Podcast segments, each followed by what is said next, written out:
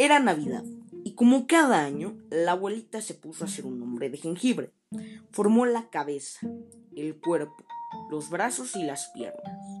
Pero cuando iba a meterlo en el horno, el hombre de jengibre saltó de la bandeja y escapó.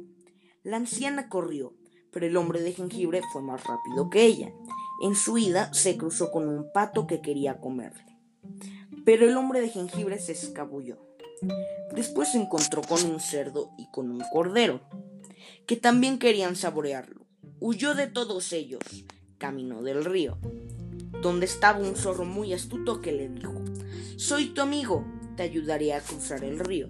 El hombre de jengibre se echó encima de la cola sedosa del zorro y éste salió nadando por el río. El zorro le pidió que se echara sobre su espalda para que no se mojara. Nunca me alcanzarán, exclamó el hombre de jengibre.